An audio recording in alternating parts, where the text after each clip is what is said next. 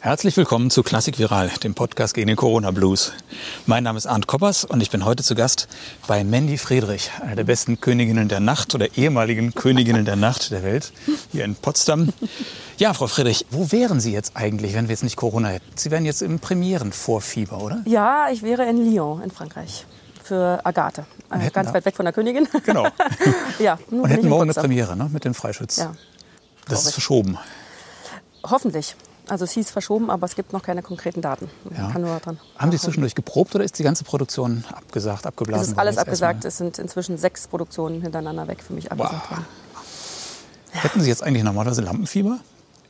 Oder würden Sie den Tag genießen und sich vorfreuen auf morgen? Ähm, es wäre der Tag zwischen Generalprobe und Premiere, ähm, wo ich glaube versuchen würde, mich zu entspannen, äh, Yoga zu machen, spazieren zu gehen, äh, um die Anspannung loszuwerden und dann äh, vielleicht Premierengeschenke besorgen oder, oder basteln oder so. Aber richtig doll nervös, glaube ich, wäre ich nicht. Aha. Also ich bin also in freudiger ähm, Gespanntheit. Und im Juli haben Sie noch auf Ihrer Homepage stehen vom, ähm, nein, es soll ja noch stattfinden, ne? Maggio Musicale in Florenz. Ist inzwischen, Donna auch Anna- ist inzwischen auch abgesagt. Auch schon, Mit, mit Riccardo, Riccardo Muti. Das ist die sechste Produktion in Folge. Eine wahnsinnig gut gefüllte, wunderbare Spielzeit ist komplett abgesagt. Ja. Und äh, das ist ja dieselbe Produktion, die auch im Februar in Neapel stattfinden sollte, ne? Genau. San Carlo, da im, in Genau. diesem legendären Opernhaus Ja. mit Riccardo Muti. Das wäre das erste Mal für mich gewesen, so eine große Produktion in Italien zu singen. Erste Mal in Neapel, erste Mal in Florenz. Ja. Vielleicht kurz vorweg, ich habe mal mich ein bisschen schlau gemacht, wo sie überall waren. Das ist ja wahnsinnig beeindruckend. In den Staatsoper von Wien, von München, von Hamburg, von Berlin haben sie gesungen. An der Scala, Covent Garden, Ja. Salzburger Festspiele, Bregenz. sie haben äh, gearbeitet mit den Dirigenten Arnoncourt und Barenboim und Combrela, Ivan Fischer, Ottavio Dantonis, Hermann Bitschkow. Mit Marthaler, Kastorf, Herrheim. Sie, wenn dann so eine Produktion kommt wie jetzt mit Riccardo Muti in Neapel, ist das eigentlich immer noch was Besonderes oder ist, wird das irgendwann Routine, mit den großen Namen zu arbeiten? Ähm, nee, es wäre was Besonderes gewesen tatsächlich, weil eine italienische Rolle, auch wenn es Mozart ist, aber trotzdem italienisch, äh, mit einem italienischen Dirigenten in Italien, wäre schon was Besonderes gewesen. Also da war ich schon ein bisschen nervös, muss ich sagen. Da, da wäre ich wahrscheinlich schon nervöser gewesen am Tag vor der Premiere als bei einem Freischütz in, in Frankreich, wo ich mich noch mehr zu Hause fühle mit dem Freischütz, weil in, in Italien einfach der Fakt der Sprache noch dazugekommen wäre. Aber ansonsten gewöhnt man sich wahrscheinlich sehr schnell an diese großen Namen, nicht? Und dass man so mit denen dann so dauernd zu tun hat. Also ich weiß, jedes Mal, wenn dann das Angebot kam, war ich aufgeregt und habe mich wirklich gefreut, weil es ein neuer Schritt ist. Und wenn man dann aber in der Arbeit ist, ist es in der Regel ganz normal und also beglückend einfach, muss ich sagen. Ja. Sagen Sie, aber begonnen hat ja alles hier ganz in der Nähe in Belzig in einer Kapelle einer Reha-Klinik, habe ich gelesen. ja, wie Das- weit wollen wir denn zurückgehen? Also Ich meine, Sie haben eine wahnsinnig spannende Biografie. Ja. Insofern würde ich da gerne ein bisschen drauf eingehen. Ja, also ich, ich habe äh, erst lange Klavier gelernt in der Musikschule und dann wollte ich gerne noch mal was ausprobieren, so als Teenager und habe dann mal ein Jahr Orgel gelernt. Aber in der Kirche, auf dem Friedhof, im Dunkeln, im Winter zu üben, das war irgendwie nicht so schön. Und dann dachte ich, hm, was anderes probieren. Und dann kam eine Gesangslehrerin und dann dachte ich, gut, dann probiere ich es mal mit dem Gesangsunterricht. Aber äh, an Oper war überhaupt nicht zu denken. Also ich hatte gar keine Berührung bis dahin mit der Oper und und dann war der, der erste Auftritt in der Kapelle in Belzig mit einem Musical, mit einem Lied aus, aus dem Musical. Ja, und dann äh, nahm es irgendwie so seinen Lauf. Ich hab Dann waren Sie angefixt vom Singen. ja, also tatsächlich, weil ähm, bis zum Schluss war ich als Pianistin wahnsinnig aufgeregt. Also ich konnte mich nicht auf, auf kein einziges Konzert freuen. Ich war wirklich nervös. Und beim Singen war es anders. Und ähm, natürlich das erste, weiß ich noch, das erste Konzert, der erste Auftritt als Musikschülerin, mein Gott, der war wirklich wahnsinnig aufregend. Aber dann ist alles abgefallen und dachte ich, gut, da ist irgendwas, was mich interessiert, was meins sein könnte. Aber der Weg wirklich zum klassischen Gesang, zur Oper war trotzdem noch unendlich weit.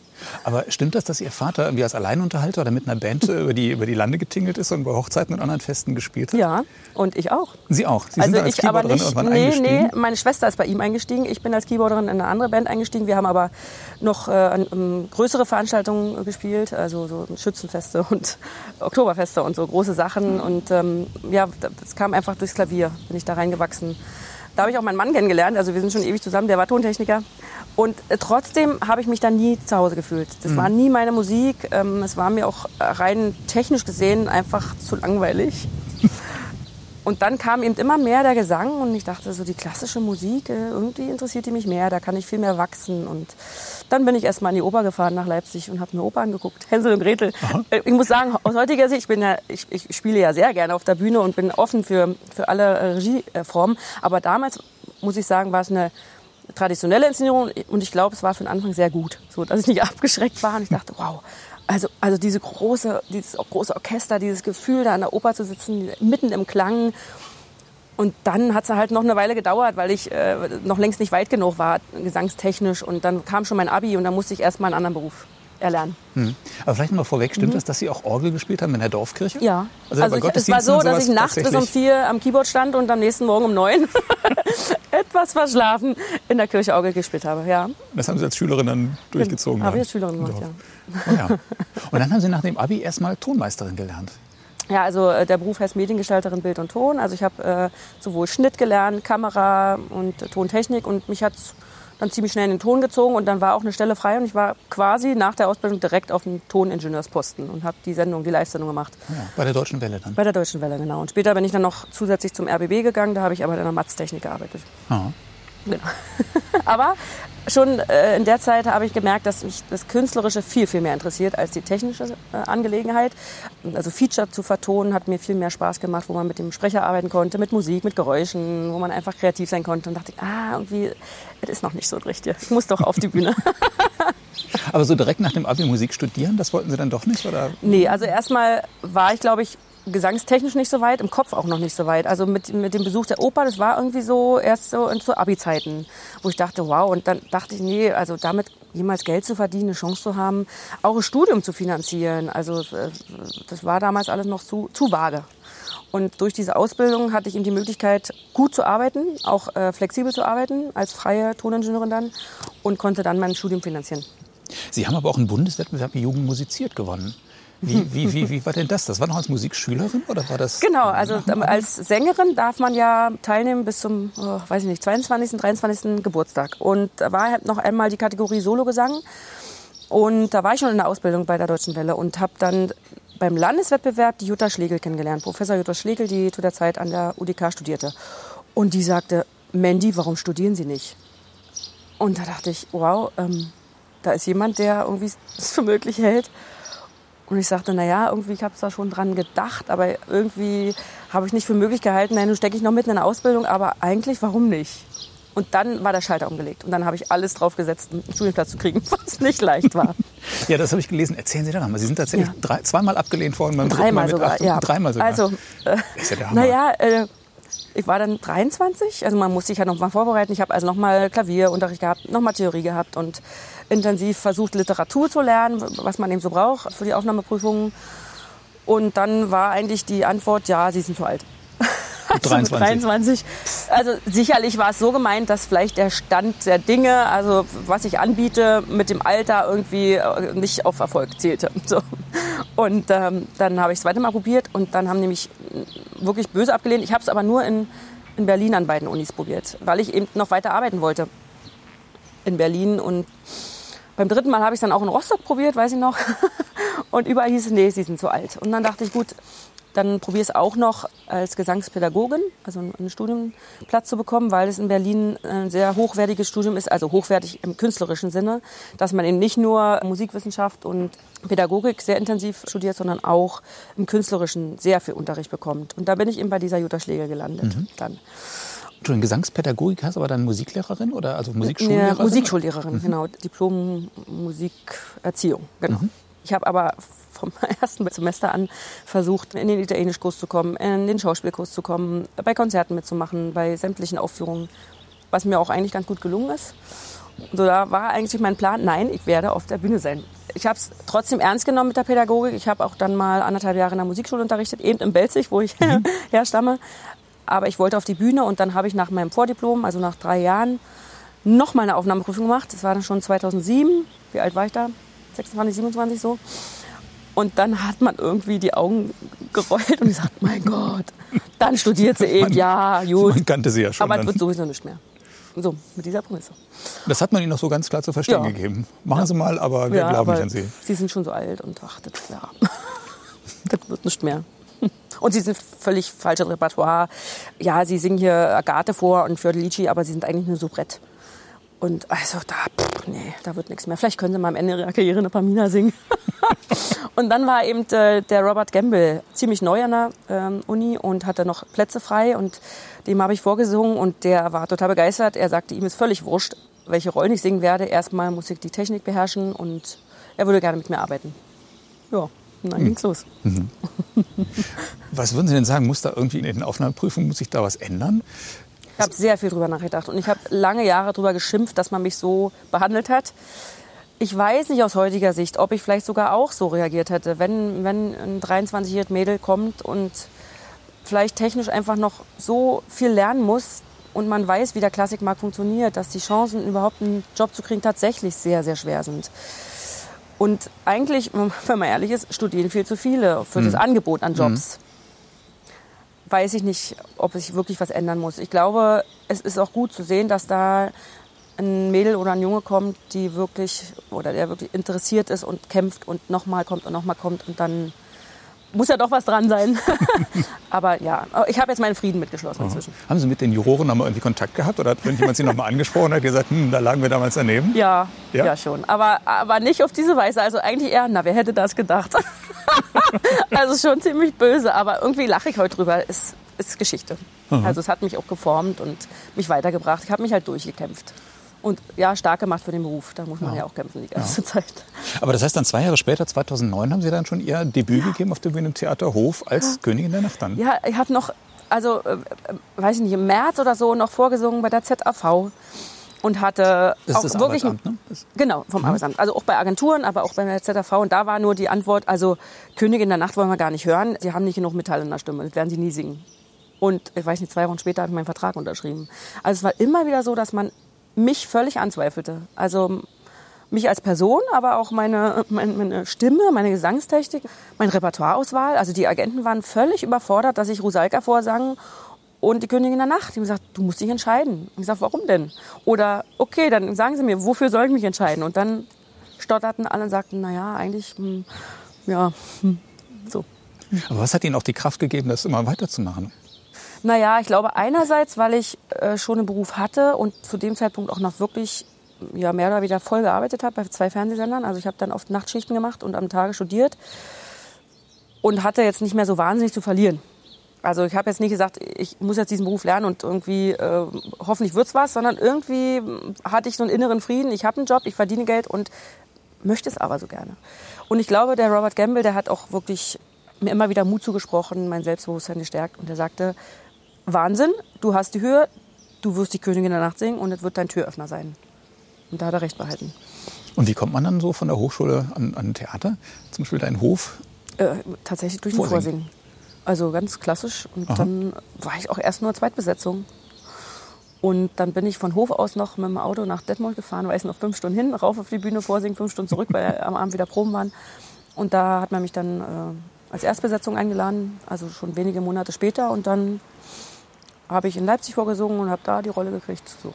Sie haben aber trotzdem dann auch noch Wettbewerb mitgemacht. Ne? Sie haben mit mhm. diesem großen Wettbewerb in Dresden dann auch gewonnen. Ja, das war wieder, also ich war halt alt und habe geguckt, welche Wettbewerbe kann man noch machen, so ähnlich wie beim Bundeswettbewerb. Und da war nicht mehr so viel Auswahl. Und der Kompetition in Dresden hatte als Regel sechs Arien, sechs italienische Arien äh, mitzubringen. Und dann dachte ich, gut, so richtig viel italienisches Repertoire habe ich gar nicht gelernt. Also suche ich mir einen Meisterkurs und habe dann gehört, dass die Renata Scotto in Rom unterrichtet und bin dann dahin und habe gesagt, Frau Scotto, ich brauche sechs Arien. und die hat dann eigentlich alle, die ich so vorbereitet hatte, äh, gecancelt und mir neue gegeben. Und da habe ich in, drei Wochen mir das Repertoire erarbeitet und hatte aber vorher noch den Wettbewerb in Start und Bern. Da hatte ich ein ganz anderes Repertoire. Äh, es waren die beiden im letzten und bei Start habe ich einen zweiten Preis gewonnen. Bin dann direkt von da mit dem Auto, mit meinem Mann, damals noch Freund, nach Dresden gefahren. Also wirklich in einem Ruck durch und habe da die erste Runde gesungen und habe mir nicht so viel ausgerechnet. Als Deutsche mit italienischem Repertoire, ich habe die Lucia gesungen und dann haben die mich weitergeschickt in die nächste Runde und dann bin ich wirklich immer so von Job zu Job. Ich weiß noch, äh, nach der dritten Runde in Bremen bin ich mit dem letzten Zug nach Hause, weil ich am nächsten Tag einen Doppeldienst hatte. Acht Stunden RBB, vier Stunden Deutsche Welle und habe gesagt, Leute, ich singe jetzt in einer Woche in Dresden, ich kann es nicht fassen. Also, dass ich bis zum Finale gekommen bin, war damals schon für mich total Glück. Also eben mit diesem Gedanken bin ich gut genug. Ich werde es nicht schaffen, ich bin zu alt. Mhm. Und bin Deutsche und habe mit italienischem Fach nichts zu suchen. Naja, dann habe ich den Wettbewerb gewonnen. Mhm. Aber war das, denn, war das denn wichtig auch für die Karriere? Ich meine, Sie standen ja schon auf der Bühne. Nee, war das, total wichtig. Ja? Also, weil äh, der Weg von Hof nach Salzburg ist doch sehr weit. Mhm. Und dadurch, dass ich den Wettbewerb gewonnen habe, kam Kontakt zu Agenten, und die kannten denn den und den und dann haben sie mich eben wieder zu Vorsingen geschickt. Also es war nicht so, dass ich vom Fleck weg engagiert wurde, sondern ich hatte überhaupt die Chance vorzusingen. Und dann durfte ich äh, dem Alexander Pereira damals noch in Zürich vorsingen und der sagte, wow, Sie sind eine Bombe, Sie singen jetzt dem Hahn und Kur vor. Und also allein die Chance zu haben, also das ist ja noch nicht lange her gewesen, dass ich eigentlich abgelehnt wurde. Mhm. Und dann habe ich dem vorgesungen und dann hat er mich engagiert. und dann war ich 2012 in Salzburg. Unfassbar eigentlich. Also wirklich. Aha.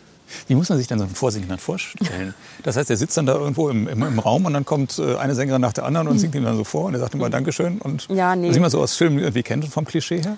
Nee, also in Zürich dann schon eher so, ja, dass man da so ein bisschen Fließband hat. Ich kann mich gar nicht mehr erinnern, ob es äh, bei dem Vorsingen auch so war, dass wirklich mehrere vorgesungen habe, haben. Vielleicht war ich da auch die Einzige, weil es eben konkret um die Königin schon ging, was ich nicht wusste. Und dann habe ich mit Hanno Kur also mehr oder weniger gearbeitet, also eine Arbeitsprobe gemacht. Es war dann mhm. kein richtiges Vorsingen, wo er im Zuschauerraum sitzt, sondern wir haben wirklich Details gearbeitet, weil er ja eine ganz bestimmte Vorstellung hat, hatte und sehen wollte, ob ich es umsetzen kann oder nicht. Das ist viel sinnvoller, ne? wo man eigentlich auch viel ja, besser viel. abschätzen kann, ob das funktioniert und man ist, oder nicht. Also ich bin viel entspannter und viel also freudiger, euphorischer, wenn man miteinander arbeitet, als wenn man so hingestellt wird und wie so eine Fleischbeschauung ähm, da. das ist irgendwie so. Ja, also, äh, also ich empfinde bei so normalen Vorsingen auch eher so eine Antipathie oft mhm. aus dem Zuschauerraum. Mhm. Also sowas Abschätziges oder Wertendes, Urteilendes, während eine Arbeitsprobe einfach beglückend ist. War damals dann auch mit, ähm, mit Bahnbahn so. Kommen wir später. Das ist noch mhm. ein weiter Weg bis dahin. Ja. Aber das heißt, würden Sie also jungen Sängern, jungen Sängerinnen empfehlen, wenn die jetzt so eine, ein Engagement haben in Hof, Detmold und mhm. sonst solchen Theatern, trotzdem Wettbewerbe zu machen, trotzdem zu sehen, dass man nicht weiterkommt? Oder würden Sie sagen, also nach und nach kommt man dann auch an die großen Bühnen, man wird irgendwie entdeckt?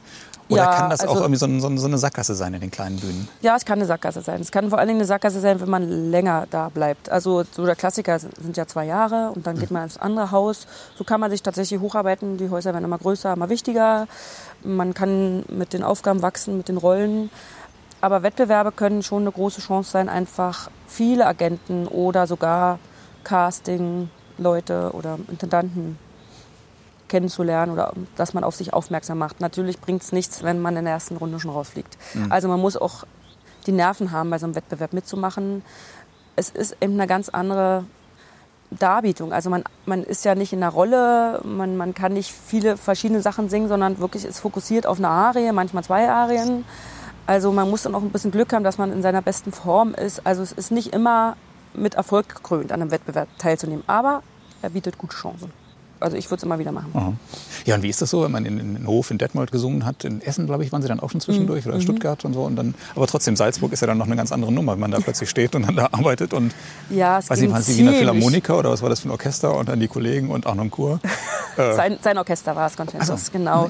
Concentus ähm, also es war wirklich wahnsinnig aufregend. Also ich, den einzigen großen internationalen Schritt, den ich davor hatte, war Zürich. Mhm ziemlich kurzfristig wurde ich engagiert für Prima Donna in Le Convenienze e Inconvenienze Teatrali von Donizetti, also Viva la Mama.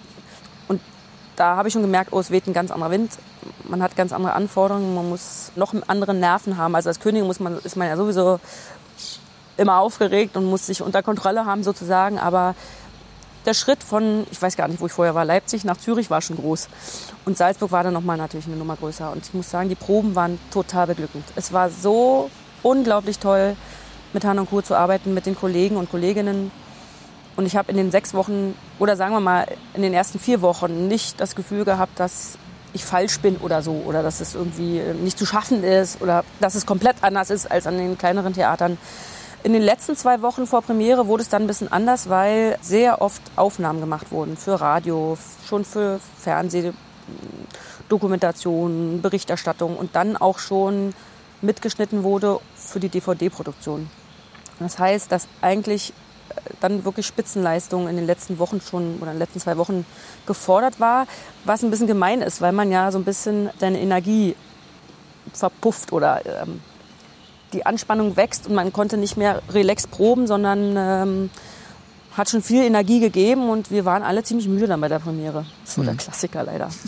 Aber es war da noch mal extremer und ich fühlte mich wahnsinnig beobachtet in den letzten zwei Wochen. Also ich hatte das Gefühl, wenn ich jetzt mal einen Tag irgendwie schwächle und nicht die Fs bringe, dann ist, äh, zweifelt man an mir und ersetzt mich. Und es schon, also es war schon, ja, sehr anstrengend. Aber es war ein großer Erfolg, ne? Es war ein großer Erfolg. Ich, hab, ich weiß auch noch eine Probe, da kam die Frau von Hanankur äh, und sagte, äh, Frau Friedrich, wir wollen morgen um 10 eigentlich mit Ihrer zweiten Arie anfangen. Ist das ein Problem für Sie? ich habe sie angelegt und gesagt, natürlich nicht. Kein Problem.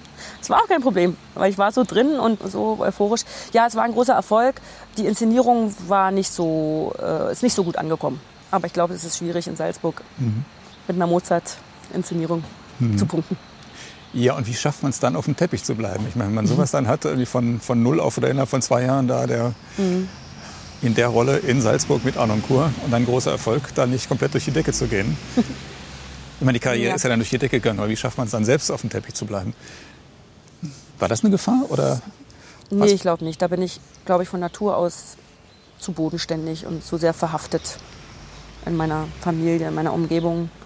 Das wird irgendwie nicht so, die Gefahr war nicht so da. Äh, die Gefahr war eher da, dass ich innerlich ausbrenne. Also, weil, also der, wirklich, kannst du sagen, der Energieverlust nach so einer Serie, wir haben dann neun Vorstellungen gehabt. Und in Salzburg gibt es keine Vorstellung, wo man sagt, ja, heute machst du mal ein bisschen weniger. Nee, als Königin kann man nie weniger machen. Man ist immer 100 Prozent und drüber. Also ich habe danach einige oder währenddessen schon einige Behandlungen bei einer Physiotherapeutin in Anspruch genommen, um meine Muskeln also wieder zu, zu lockern. Ich habe ganz schön eigentlich Zeit gebraucht, um hinterher wieder die Fässer aufzutanken. Nur hatte ich gar keine Zeit so richtig, weil ich eingesprungen bin in Stuttgart in der Neuproduktion von Iphigenie mhm. von Gluck und ich kannte die Rolle nicht und bin dann also auch noch in die Flitterwochen geflogen, direkt nach Salzburg mit den Noten und da habe ich gesagt, muss jetzt hier die Rolle lernen? Oh mein Gott, das sind ja sechs Arien und ein Französisch und äh, und dann äh, direkt nach den Flitterwochen, drei Tage später, begannen die Proben in Stuttgart. Also ich hatte keine Zeit zum Ausruhen. Es kam dann noch, ich glaube, Hamburg und was war noch, Valencia in dem Jahr. Und dann war so, dann war richtig die Luft raus. Dann hatte ich mal drei Wochen Pause und die brauchte ich auch. Und wie war das aber? Dann kamen alle Agenturen bzw. Die, die Häuser auf ihre Agentur dann zugestürzt und die Agentur dann wieder auf sie und hat gesagt, ja, da und da und da, überall kannst du die Königin der Nacht sein. Na, ich bin äh, direkt in Salzburg ähm, zur Agentur Hilbert gewechselt. Mhm. Die Diana Damro war damals gerade weg aus der Agentur, sodass eigentlich so ein bisschen Platz frei war als Königin und ich habe gleich äh, gesagt, dass ich nicht nur Königin singen will, weil ich gemerkt habe, dass es einfach Stress ist, nicht nur für den Kopf, sondern auch für den Körper. Und ich möchte gerne zwischendurch lyrische Sachen singen. Und da war die Iphigenie sehr heilsam für die Stimme und für die Seele, weil ich immer sehr authentisch spiele und die Königin auch in der Seele festmacht. Die ist dann auch eine wahnsinnig nette Frau. Mhm. Ich habe immer versucht, nette Punkte in ihrem Charakter zu suchen oder, oder Verständnis für sie zu haben. Aber es ist jetzt nicht so, dass man da euphorisch nach einer Probe nach Hause geht. Und deshalb habe ich von Anfang gesagt, bitte, bitte, ich möchte nicht nur Königin singen. Und dann war die Mischung auch eigentlich ganz gut, mhm. so in den mhm. folgenden Jahren. Ja, ist das überhaupt eine, eine, interessante Rolle? Ich meine, das ist natürlich eine wahnsinnig prestigeträchtige Rolle, aber viel zu tun haben sie ja nicht und viel zu, viel zu mhm. äh, spielen ist recht mhm. nicht. Ja, also ich als ja, leidenschaftliche Schauspielerin, sage ich mal, war immer frustriert. Sehr mhm. frustriert sogar, weil dann stand man auch noch auf dem auf dem Podest oder, oder, oder schwebt in der Luft auf einer Schaukel und musste gucken, dass man nicht sich zu viel bewegt, sonst würde die Schaukel in Bewegung kommen und man würde runterfallen. Also ich war da schon ziemlich frustriert und immer glücklich über jede Produktion, wo ich was anderes singen konnte. Aber wie mein Professor damals sagte, es ist der Türöffner und so war es. Ich glaube, dann damals, wie alt war ich, 30, 31, dann als äh, für Liedchen anzufangen, die Chance war schon gleich gen Null. Also mhm. von daher bin ich sehr, sehr dankbar, dass ich die die Rolle in meinem Repertoire hatte. Ja, ich habe mich letzte Woche mit der Laila Salome Fischer getroffen. Die, ja. sagte, äh, die sagte, eigentlich ist das eine uninteressante Rolle. Sie sagte, wenn man das hohe F hat ja. und wenn man es irgendwie sicher hat, ist die Rolle eigentlich kein Problem. Und wenn es ja. nicht ganz sicher ist, sollte man die Finger davon lassen. Ja, ja. Also wenn man äh, nur an guten Tagen ein F trifft, dann sollte man die auf keinen Fall singen. Ja. Also definitiv nicht. Aber wenn man das F sicher hat, ist das dann wirklich eine Herausforderung? Also gut, Singen ist immer eine Herausforderung, das Ja. und vor allem dem Niveau, klar, aber Ja, also ich habe es empfunden, dass ich mich immer wieder darauf fokussieren muss, um wieder in dieser Form zu sein, dass alle Staccato-Töne perfekt kommen und dass man, dass die Stimme schlank genug ist und trotzdem, dass man einen, einen guten Kern hat und auch eine Autorität in einer tieferen Lage und Vielleicht dadurch, dass ich immer wieder andere Rollen zwischendurch gesungen habe, ist es dann doch immer wieder aufregend, weil ich eben wieder zurück musste in die Königinnenform. Wenn man die nur singt, dann ist, glaube ich, stinkelangweilig. aber da haben Sie von vornherein gesagt, das bitte nicht. Nein, bitte nicht. Ja. Also da habe ich wirklich gekämpft. Es war nicht so einfach, aber ja, ich habe doch immer wieder andere Rollen singen dürfen. Weil da könnte man sich das Leben ja wahrscheinlich auch sehr relativ einfach machen. Ne? Ja, aber- Dass mit dieser Rolle große Erfolge feiert und wie Ja, aber man, man wählt nicht diesen Beruf, um ein einfaches Leben Nee. zu haben. und ähm, es hört sich immer so an, als ob die Königin immer den Erfolg hat und den meisten Applaus kriegt, aber so ist es gar nicht. Also viele schätzen die Rolle des Papagenos als viel sympathischer, eine viel wichtiger und der kriegt immer Applaus. Also es ist nicht automatisch so, dass man als Königin gewinnt und der Grad, dass man verliert, ist sehr groß. Also wenn man eben nicht super Topleistung bringt und nicht die Fs perfekt hat, dann dann hat man nichts, womit man noch punkten kann. Also die Leute warten halt darauf. Und ist halt ein Druck, der macht keinen Spaß. So. Also wenn ich gerade eine Serie äh, Agathe gesungen habe oder ich hatte mal äh, eine Phase, wo ich Antonia sang in Hoffmanns Erzählung und eine Michaela und danach singe ich eine Königin, wo alle sagen, wie, funktioniert doch nicht. Und, und wenn ich dann beweisen kann, dass es doch funktioniert, das waren so beglückende Momente. Aber so nur als Königin durch die Lande ziehen, nö. Dann ist vielleicht noch schön, dass man einfach in Städte kommt oder in, in Häuser kommt, wo man sonst vielleicht nicht so einfach singen würde. Ist dann auch ein toller Bonus, den man hat als Königin. Aber so rein nur die, auf die Rolle bezogen wäre es mir zu langweilig. Ja. Ja, und wie entwickelt sich denn dann so eine Karriere weiter? Also macht man da wirklich eine, eine Karriereplanung? Die Rollen sollen jetzt kommen oder in den Häusern würde ich gerne mal singen? Oder kommt das irgendwie so auf einen zu? Oder ist das auf Sie konkret zugekommen? Also bei mir war es so, dass es auf mich drauf zugekommen ist. Ähm, Ich habe eher das Gefühl, gehabt, dass ich so ein bisschen, ja, wie gesagt, immer wieder, nicht betteln, aber kommunizieren musste, dass ich nicht nur Königin singe und gerne anderes Repertoire singen möchte. Und da sind viele doch sehr vorsichtig gewesen in den Castingbüros, weil sie dachten, naja, aber wenn man Königin singt, da kann man doch nicht die Gräfin singen. Und so dann waren es immer mehr so mal einspringen oder kurzfristige Produktionen, wo ich dann eben die Chance hatte, doch noch vorzusingen und dann doch engagiert wurde, weil sie sagten, oh, geht ja. Also ich muss mal überlegen, ich glaube, äh, an der Deutschen Oper habe ich damals die Gräfin gesungen und es war kurz bevor die Proben in Salzburg begannen und also an der Deutschen Oper sagten die, wie jetzt, du singst die Königin. Ne? Also mit diesem Problem sozusagen bin ich immer wieder konfrontiert worden, dass man mir nicht zutraute, wenn ich äh, die Königin ähm, gut gesungen habe, dass ich auch äh, lyrisches Repertoire singen kann. So und ja, dann, also es war eher so, dass es auf mich zukam und ich dann Glück hatte und tatsächlich auch hat Stuttgart eine große Rolle gespielt Da sind Sie ja seit 2015 fest im Engagement, nicht? gewesen. Ach, gewesen? Auch Ja, genau. Ich ja. War drei, drei Spielzeiten äh, fest und als die Ära von Jossi Wieler endete, endete auch mein, Ja. meine Festanstellung. Ja, warum haben Sie das gemacht? Ist das eine gute Idee, dann nochmal ins Festengagement zu gehen? Also ich habe nicht danach gesucht, aber ich bin eben eingesprungen als Iphigenie, dann bin ich tatsächlich über Nacht eingesprungen als Donna Anna und dann haben sie gesagt, Mensch, wir suchen eine, eine Fiordalici, könntest du dir das dir vorstellen? Und ich so, "Oh, wahnsinnig gerne. Das ist eben auch ein dramatischer Koloratursopran, eigentlich passt das wunderbar mit der Königin zusammen. Aber viele denken, na, wenn du Höhe hast, kannst du ja gerne Tiefe haben. Und dann, ich glaube, war die, die Arbeit so beglückend und man hat mich da geschätzt, behaupte ich mal. Und dann haben sie mir das angeboten. Und die Rollen waren einfach so gut, dass ich nicht ablehnen konnte. Dann habe ich gesagt, gut, ich mach's. Und ich kannte das Haus inzwischen schon. Ich wusste, wie der Geist ist am Haus, dass es keine Fabrik ist, um es mal so böse zu sagen. Ich mochte die Arbeit mit dem Chor total und dass man eben einen Fokus auf die szenische Arbeit legte, gefiel mir auch sehr gut. Und dann, also bei diesen Rollen konnte ich nicht Nein sagen. Aber was bedeutet das eigentlich, wenn man im Engagement ist, in diesen ganz großen Häusern? Das ist, äh, Mhm. merke ich, dass, dass viele von den, sagen wir, diesen namhaften Ensemblemitgliedern, die gastieren dann überall in der Welt, sind aber offiziell in dem, in dem Ensemble. Und dann gibt es ja noch einige Sängerinnen und Sänger, die sind offiziell im Ensemble, treten aber nur zwei oder dreimal in der Saison auf und man denkt sich, was ist denn das für ein Ensemble? Ja. Das ist irgendwie ganz anders als in einem Sprechtheater. ist wirklich auch an jedem Haus anders. Also Stuttgart ist ein wirklich großartiges Ensemblehaus, wo man wirklich Wert darauf legt, dass man viel miteinander arbeitet und gerade eben szenisch dann so Höchstleistung aufläuft. Und ich habe da auch sehr viel gesungen. Ich habe halt meistens vier Hauptrollen im Jahr gesungen und dann war eben immer komprimierte Probenarbeit und die Vorstellung waren dann oft am Stück miteinander und dann war auch wieder ein größerer Zeitraum, wo ich gastieren konnte. Natürlich kann man eben nicht alle Jobs annehmen, die von außen kommen. Ist halt so. Aber die Rollen, die ich da gesungen habe, waren so toll und die Arbeit war so beglückend, dass es also für mich kein Manko war. Außerdem, es war wirklich aber Zufall, habe ich mein erstes Kind bekommen und ich bin also noch schwanger zur Wiederaufnahme nach Stuttgart gefahren und als dann das Festengagement begann, war der Kleine mal ein Dreivierteljahr alt, sodass es eigentlich auch wirklich eine glückliche Fügung war. Mein Mann hat dann seinen Job so ein bisschen verlagert und ist mitgekommen und wir sind dann alle nach Stuttgart gezogen. Und so konnte ich es auch genießen, Mama zu sein und trotzdem intensiv zu arbeiten. Und mhm. eben nicht nur, nur ist es jetzt auch ein bisschen unfair vielleicht äh, den Kolleginnen und Kollegen gegenüber, aber jetzt eben nicht nur kleine Rollen gesungen habe, sondern wirklich die großen Hauptrollen gesungen habe. Es war halt einfach das Glück, was ich hatte.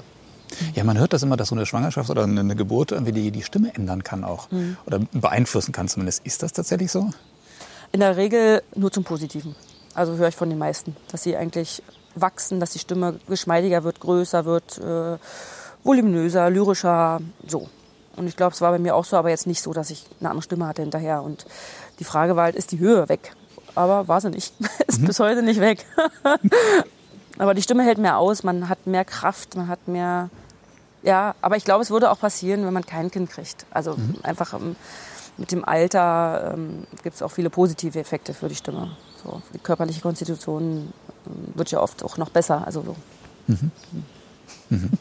Man kann aber auch in der Schwangerschaft weiter singen, in dem mit ja, der Kraft ich, und dem Volumen? Also ja, ich, ich hatte das Gefühl, dass die Stimme sogar viel besser drauf ist in der Schwangerschaft. Allerdings ist der Platz zum Atmen irgendwann äh, limitiert. Nicht mehr, ne? Und ja. also so eine Agathe oder auch eine Gräfin so mit ruhigem, langem Atem zu singen, also ist dann schon nicht mehr so einfach in den letzten Monaten.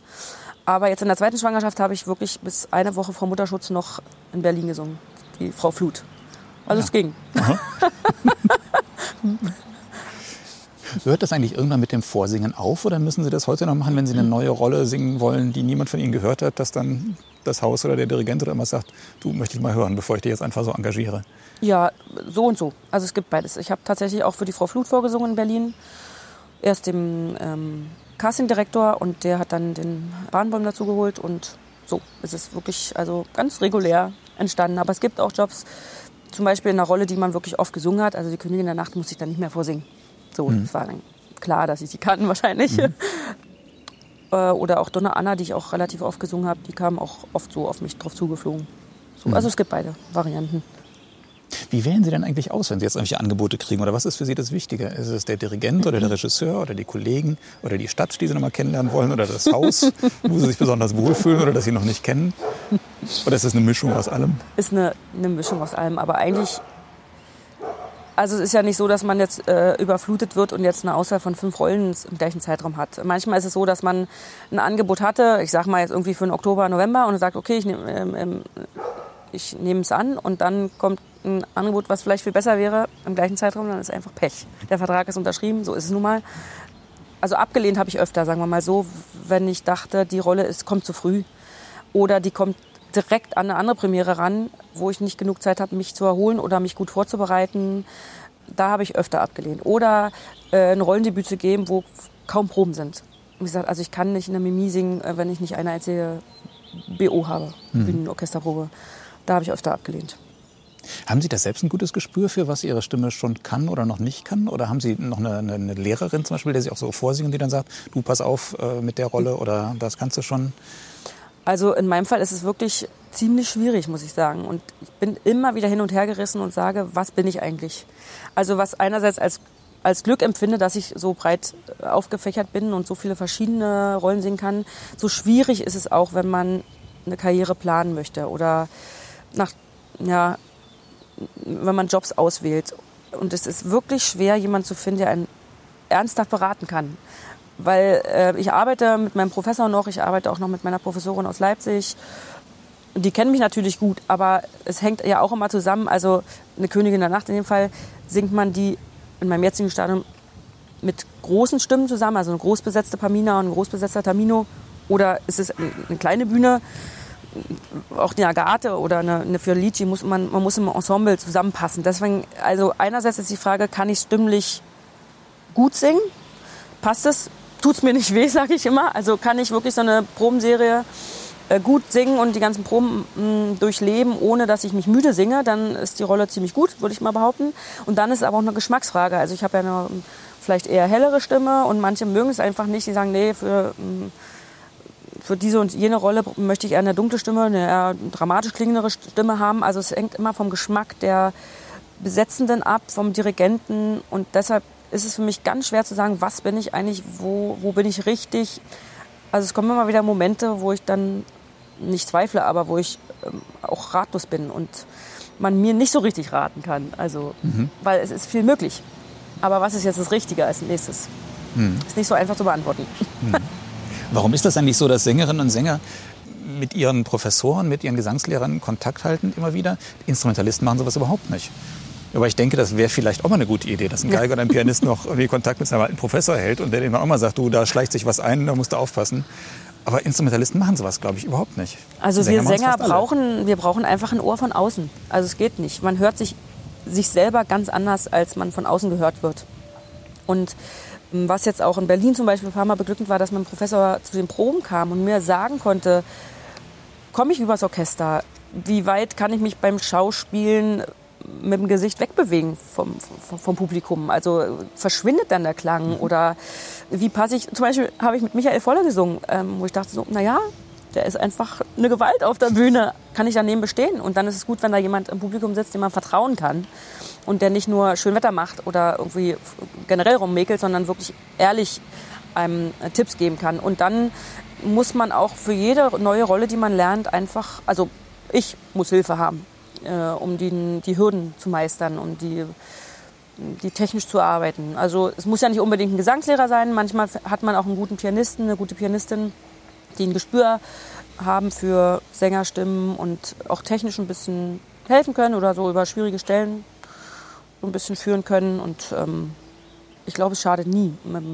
mit einem Coach zu arbeiten.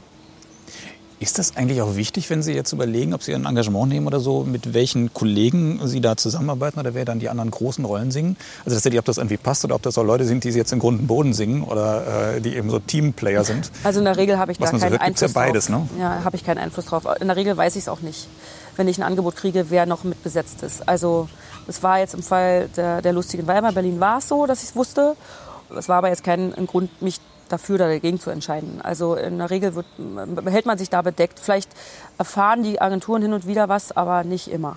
Von daher ist es kein Entscheidungsgrund. Aber ich glaube, fürs Castingbüro im Haus, die überlegen schon gut, ob jetzt mhm. äh, eine großstimmige Pamina, dass die, die braucht halt einen, einen großstimmigen Tamino. So.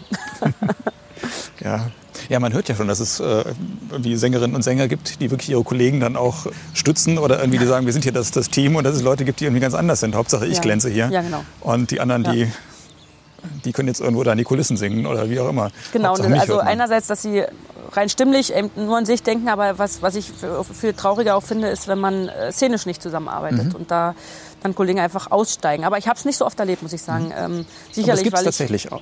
Ja, es gibt auch, die, die dann äh, die Verabredung, die man in den Proben trifft, dann einfach nicht einhalten, sondern in den Momenten, wo sie sich auf Singen konzentrieren wollen, müssen, dann das einfach auch tun und äh, ein paar Sachen weglassen. Aber ich glaube, die neue Generation von Sängern und Sängerinnen, ähm, die sind auch viel ambitionierter, was das Schauspiel angeht. Aber also es ist jetzt unfair. Ich möchte jetzt nicht sagen, dass die, die älteren Kollegen es nicht machen wollen, aber ich glaube, der Zeitgeist ist einfach so, dass man auch gerne verkörpert, was man singt. Mhm. Aber da war Stuttgart schon sehr speziell. Da haben wir schon wirklich intensiv szenisch gearbeitet und da wurde auch viel mehr Wert gelegt auf die Probenzeit. Also wir haben wirklich intensiv äh, Wiederaufnahmen geprobt, mindestens vier Wochen. Und das passiert nicht an vielen Häusern. Und ich glaube, an den großen Häusern ist es oft nicht möglich, weil da die großen Sängerinnen und Sänger aus der ganzen Welt zusammenkommen und einfach keine Zeit haben, vier Wochen vor Ort zu sein und zu proben. Aber deshalb ist auch das Ergebnis in meinen Augen nicht immer optimal, was das Schauspiel äh, betrifft. Mhm. Weil man einfach nicht die Zeit hat, wirklich intensiv zu proben. Macht das eigentlich Spaß mit so Leuten wie Kastorf dann irgendwie Oper zu proben? Ich meine, er ist ja. ein toller, toller Regisseur, aber ich weiß nicht, ob er jetzt wirklich ein Gespür für Oper hat. Doch, hat total Spaß gemacht. also mir, mir unglaublich. Also wir sind natürlich beide auch jetzt so Berliner Schnauzen. Mhm. Alleine schon die Kommunikation war der Knaller. Äh, natürlich geht er ganz anders ran an so eine Inszenierung. Er hat manchmal einfach nur gesessen und überlegt. Und alle warteten nur. was da jetzt kommt. Und dann hat er so einen Impuls gegeben und wir haben losgespielt. Und da wir eben ein, ein super funktionierendes Ensemble waren damals, kannten wir uns gut, wussten, hatten gleich Ideen, was wir mit, mit dem neuen Setting, also er hat ja diese verrückten Bühnen, die sich drehen und wo, wo es wahnsinnig viele Schauplätze gibt. Und wir haben gleich viel angeboten. Und der war dann immer sehr dankbar und sagte, ja, gefällt ihm nicht so, nee, mach mal ein bisschen verrückter oder so. Also hat immer so Impulse gegeben und wir hatten dann trotzdem noch ziemlich viel Freilauf und konnten uns entfalten.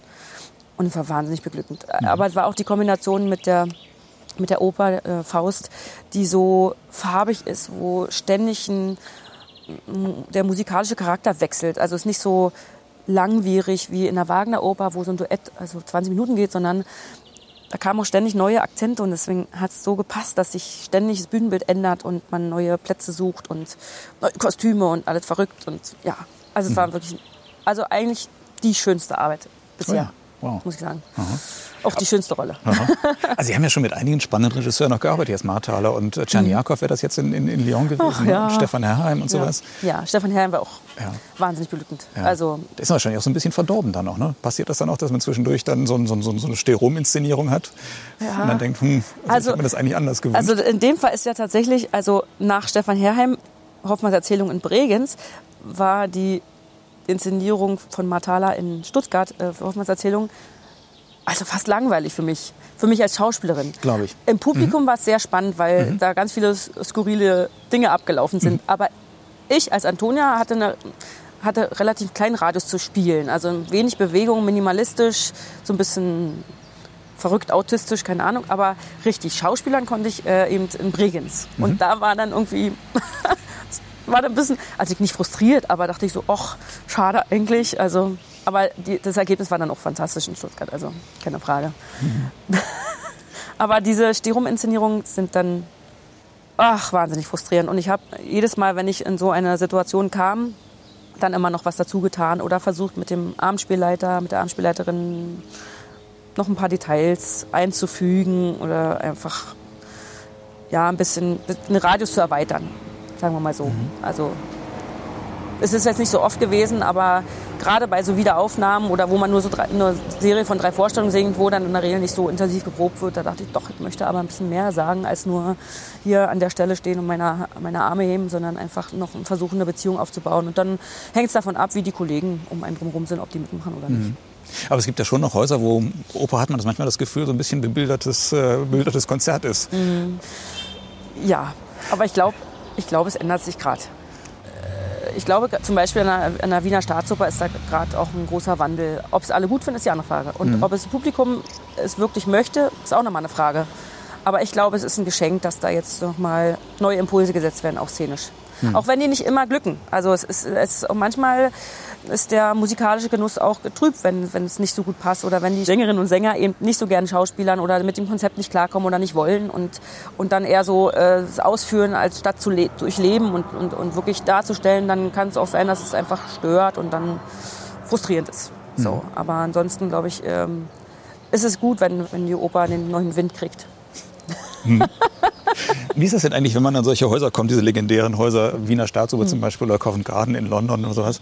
Ist das noch was Besonderes? Herrscht da irgendwie so ein anderer Geist oder wird das dann irgendwann auch, auch so eine Routine? Oder ist man, gut, die haben zwar einen großen Namen, aber eigentlich sind das Häuser wie alle anderen auch ab einem bestimmten Niveau. Hm. Also in beiden Fällen war es so, dass ich da eingesprungen bin. Deshalb ist es kein, kein Normalfall gewesen. An der Wiener Staatsoper als äh, Faust Margarete habe ich den Anruf einen Tag vorher bekommen und in London bin ich äh, mittags aus dem Zug auf dem Weg nach Bonn in, in Hannover rausgesprungen und dann direkt nach London geflogen. Deshalb, es war kein Normalfall und ich weiß nicht, wie es so ist, im Normalfall da zu proben. Aber alleine die Inszenierung, in die ich da eingesprungen bin, in Wien und in London, waren Welten. Und dann noch mal Welten entfernt von Stuttgart. Jetzt ist ja die Stuttgarter Inszenierung von Kastorf nach Wien gekommen. Deswegen meine ich, ich glaube, das Feedback, also das Publikum hat es ja noch nicht gesehen, es war ja bisher nur im Livestream, aber ist, glaube ich, geteilt. Ich glaube, viele äh, hätten lieber ihre Sterum-Inszenierung behalten. Manche schätzen es sehr, dass da jetzt irgendwie äh, Leben auf der Bühne ist, sage ich mal so mhm. böse. Und in Wien war es einfach, also ich war so voll Adrenalin, dass ich also fast hyperventiliert habe. Es war wirklich, es war unfassbar aufregend. Ich hatte die Rolle dann, weiß ich nicht, anderthalb Jahre nicht gesungen und dann wirklich in so einem Haus ein Debüt unter diesen Umständen zu geben, war schon Wahnsinn. Mhm. Hätte auch schief gehen können. Und dessen war ich mir bewusst und also es war äh, wie so ein Rausch und hinterher umso beglückender und auch mit dem Orchester, mhm. von dem Orchester getragen zu werden. Es war wirklich toll. Und in London war es ja eigentlich noch krasser. Ich hatte gar keine Zeit, großartig zu überlegen. Ich, ich dachte, wie jetzt ähm, heute Abend.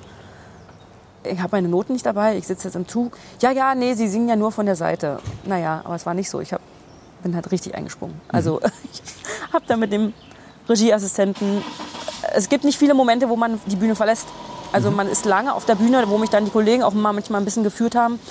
Aber im Großen hat er mir die wichtigsten Punkte genannt. Und dadurch, dass ich mit Kastorf so intensiv gearbeitet habe, die Rolle so durchdrungen hatte und irgendwie auch so ein Vertrauen hatte, dass ich damit einspringen kann. Also mir fällt es auch wieder ein. Ich meine, man muss mal bedenken, das ist eine Riesenrolle mit verschiedenen Fassungen. Dann gibt es da einen Strich und hier ist dann doch wieder ein paar Takte geöffnet, die ich eigentlich gar nicht gesungen hat in Stuttgart. Und der Dirigent hat ganz anders äh, das Orchester geführt als in Stuttgart. Also man muss sich allein darauf schon einlassen. Aber dann auch noch auf der Bühne zu spielen, ohne eine Probe, ohne eine Absprache. Also ich habe mit den Kollegen vorher nicht sprechen können, weil die haben schon angefangen zu singen, als ich noch angekleidet wurde.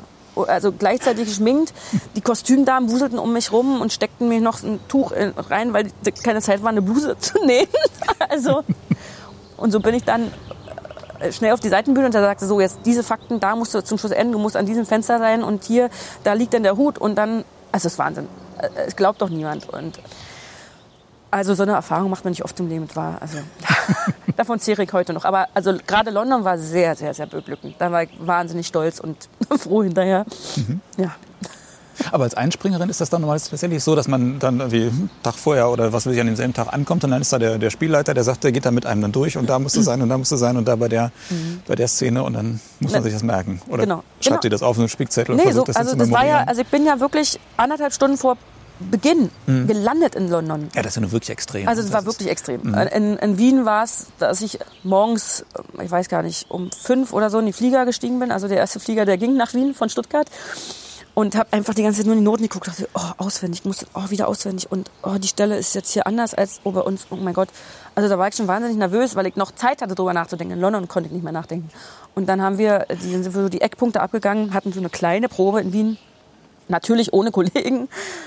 Und dann eben noch Kostüm, es muss ja alles ähm, noch genäht werden, umgenäht werden, passend gemacht werden. Und dann muss man, ohne wirklich echt geprobt zu haben, sich alles merken und möglichst zur rechten Zeit am rechten Ort sein. Und wenn, dann, wenn man dann auch noch was verkörpert und nicht nur steht und sich rechtzeitig erinnert, die Sachen, die man singen muss, dann ist es schön, ja. Macht denn so ein Orchester auch einen Unterschied? Also ob da jetzt die Wiener Philharmoniker im Graben sitzen oder ob das äh, irgendwie jetzt ein anderes Orchester ist? Merken Sie das auf der Bühne? Ja, also bei, bei Faust, bei der Margarete, irgendwie hatte ich schon das Gefühl, dass, es, dass ich in Wien besonders gut getragen wurde. So, aber es äh, ist ein bisschen unfair jetzt so zu sagen. Also es sind keine großen Unterschiede, die, die man merkt, weil es ist ja auch oft eine andere Rolle und eine andere Akustik im Haus und eine andere Akustik auf der Bühne. Es ist eher so ein Gesamtpaket, was einfach komplett anders ist. Deswegen kann ich jetzt nicht sagen, die, die Orchester an kleineren Häusern sind jetzt irgendwie schlechter oder so, mhm. aber und wie sieht es mit den Dirigenten aus? Macht das einen großen Unterschied, wer da steht? Oder würden Sie sagen, ab einem bestimmten Niveau sind das alles Profis und das, äh, da kann man sich drauf verlassen? Oder ist das schon, gibt es da schon große Unterschiede noch? Mhm. Auch was so die Inspiration oder was weiß ich, der Abend angeht. Sie sagen, das war jetzt toll oder das war weniger gut. Also ist ja die Frage, ob man Zeit hatte, mit dem Dirigenten zu proben oder ob man dann kommt und springt ein und äh, ist einfach froh, wenn man den Abend zusammen irgendwie mhm. gut meistert. Und jeder hat ja so sein Steckenpferd. Der eine ist vielleicht Spezialist für ältere Musik oder der eine ähm, arbeitet sehr intensiv mit Sängern, der andere guckt eigentlich eher, dass er mit dem Orchester gut arbeitet und nur so den Zusammenhalt hat. Also es gibt schon große Unterschiede, aber ich würde jetzt nicht werten wollen. Also es war jede Arbeit irgendwie speziell und speziell gut und manchmal nicht so gut. Also ähm, ja, es ist einfach auch eine menschliche Sache, ob man gut zusammenpasst. Und auch immer wieder eine Frage, welche Rolle man gerade singt, in welcher Konstellation. So. Ja. Mhm. Wie ist denn das? Haben Sie jetzt so allmählich so die Rollen zusammen, wo Sie sagen, mit denen werden Sie jetzt die nächsten Jahre verbringen? Oder sind Sie noch neugierig auf neues Repertoire und erarbeiten das noch, erarbeiten noch weiter neue Rollen, neue Partien? Ja, ich bin schon neugierig und habe noch so einige Rollen auf meiner Wunschliste. Die Frage ist halt jetzt gerade wieder, wo geht's hin? Und als freie Sängerin ist dann auch die Frage noch mal ganz anders, als wenn man in einem Ensemble ist, wo einfach ein Spielplan feststeht und man wird mehr oder weniger besetzt. Dann kann man auch noch mitreden und sagen, ah, das ist noch zu früh oder die beiden Rollen so unmittelbar ne-, nebeneinander passen nicht so gut. Aber da hat man einfach auch eine größere Auswahl. Als freie Sängerin ist es ja nicht so einfach, weil ich ja nicht weiß, jetzt zu dieser Zeit erst recht nicht, zu Corona-Zeiten, was wird überhaupt in Zukunft gespielt, was wird gebraucht? Und mit welchen Rollen habe ich größere Chancen, engagiert zu werden. Und dann stelle ich mir schon die Frage, würde wahnsinnig gerne Rusalka singen, bin ich stimmlich weit genug oder äh, ist die Stimme groß genug, lyrisch genug, äh, um eine Rusalka an der Wiener Staatsoper zu singen? Oder wäre es gut, die Rolle nur für kleinere Häuser? Oder wachse ich ins, deutsche Fach rein, also strecke ich jetzt die Fühler aus ins Straußfach und ins Wagnerfach? Oder wie lange werde ich Mozart noch singen? Also es sind ganz viele Fragen, aber die mhm. mir keiner beantworten kann. Also ich lasse mich auch so ein bisschen überraschen und gerade jetzt kann man eigentlich nicht mehr planen. Die Zukunft ist sehr ungewiss jetzt nach diesem Jahr. Pandemie. Ja, meinen Sie, da wird sich groß was ändern oder wird das nicht einfach wieder weitergehen wie bisher? Merken Sie schon irgendwo, ich dass sich was ja, ändern wird? Ja, ich befürchte, es wird sich nicht zum Guten ändern, denn die Budgets werden schrumpfen, also im Ausland ganz massiv, weil die ja jetzt einfach äh, keine oder kaum finanzielle Unterstützung vom Staat haben. Und in Deutschland hat man die zwar, aber ich glaube, die, die Löcher in den Budgethaushalten sind so Budgethaushalten, die Löcher in den Haushalten sind so groß, dass man, glaube ich, vermehrt auf, aufs Ensemble zurückgreifen wird und nicht mehr so viel Kapazitäten für freie Sängerinnen und Sänger da sein werden. Jedenfalls in naher Zukunft. Mhm. Ich hoffe einfach, dass es sich erholt. Und das heißt, das merkt man tatsächlich jetzt schon. Ja, so merkt man schon. Also ich weiß, dass eine ja? Wiederaufnahme, die ich garantiert gesungen hätte, eine Rolle, die ich nicht singen werde, weil das aus dem Ensemble besetzt werden muss, aus finanziellen Gründen. Oh ja.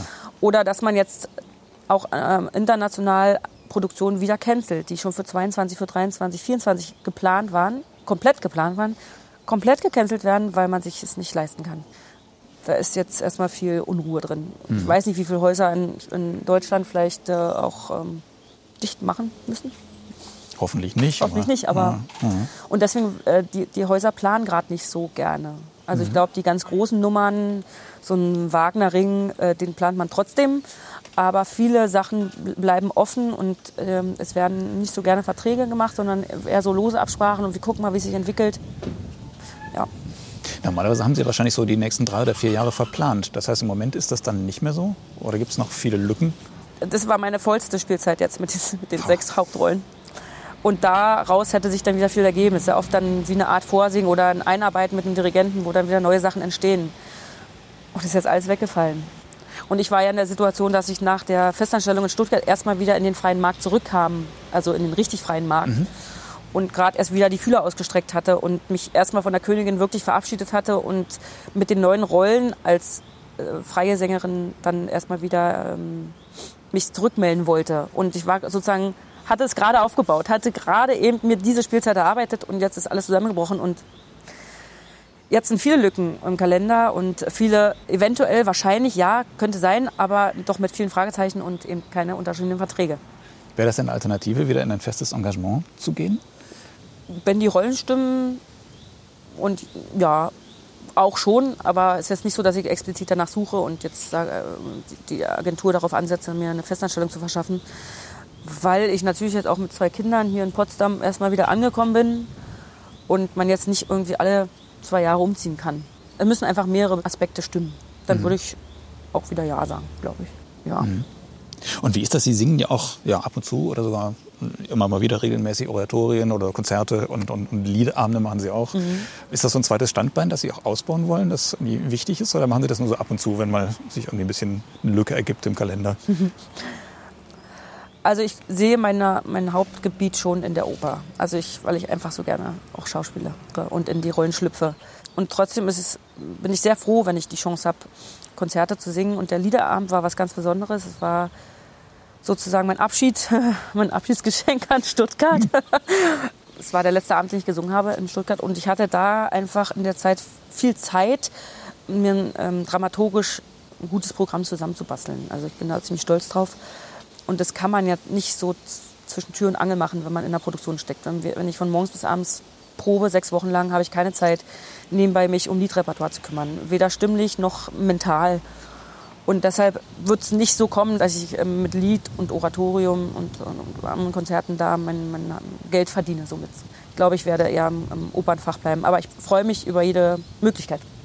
Aber da bin ich, ich muss sagen, viel aufgeregter, wenn ich auf einer Konzertbühne stehe. Viel, viel nervöser, als wenn ich auf der Opernbühne springe. Und da ist dann ist es dann ein Witz im Vergleich in Salzburg die Königin der Nacht zu singen tatsächlich. Da fühle ich mich einfach so, so selbstverständlich auf der Bühne, während im Konzert ich immer noch denke so, oh, ich habe es einfach nicht so oft gemacht und ich stehe jetzt hier so und werde so angeguckt als, als Mandy Friedrich und nicht in der Rolle, die ich mhm. sonst der, äh, auf der Bühne bin. Äh, Sie haben ja auch einige, oder es gibt einige äh, Opernmitschnitte mit Ihnen auf DVD, mhm. aber Sie haben, glaube ich, noch nie eine CD gemacht oder CD eingesungen. Mhm. Wird das noch irgendwann kommen?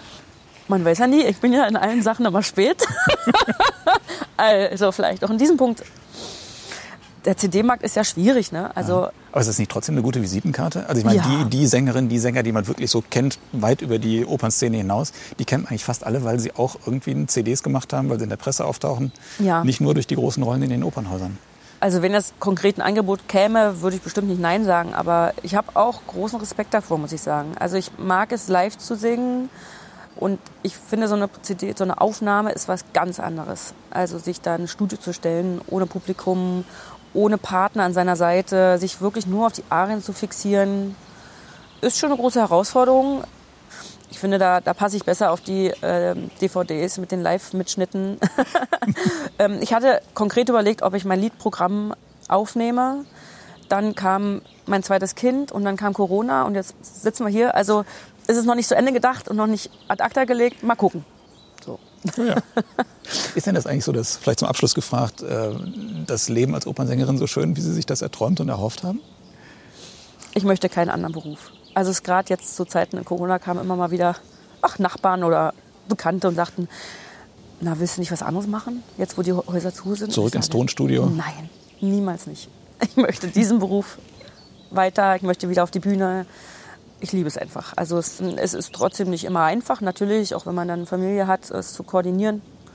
Aber ich würde es immer wieder wählen. Also ich mhm. bin, bin, wirklich froh, dass ich mich da durchgeboxt habe und da angekommen bin nach so vielen auch äh, Steinen im Weg.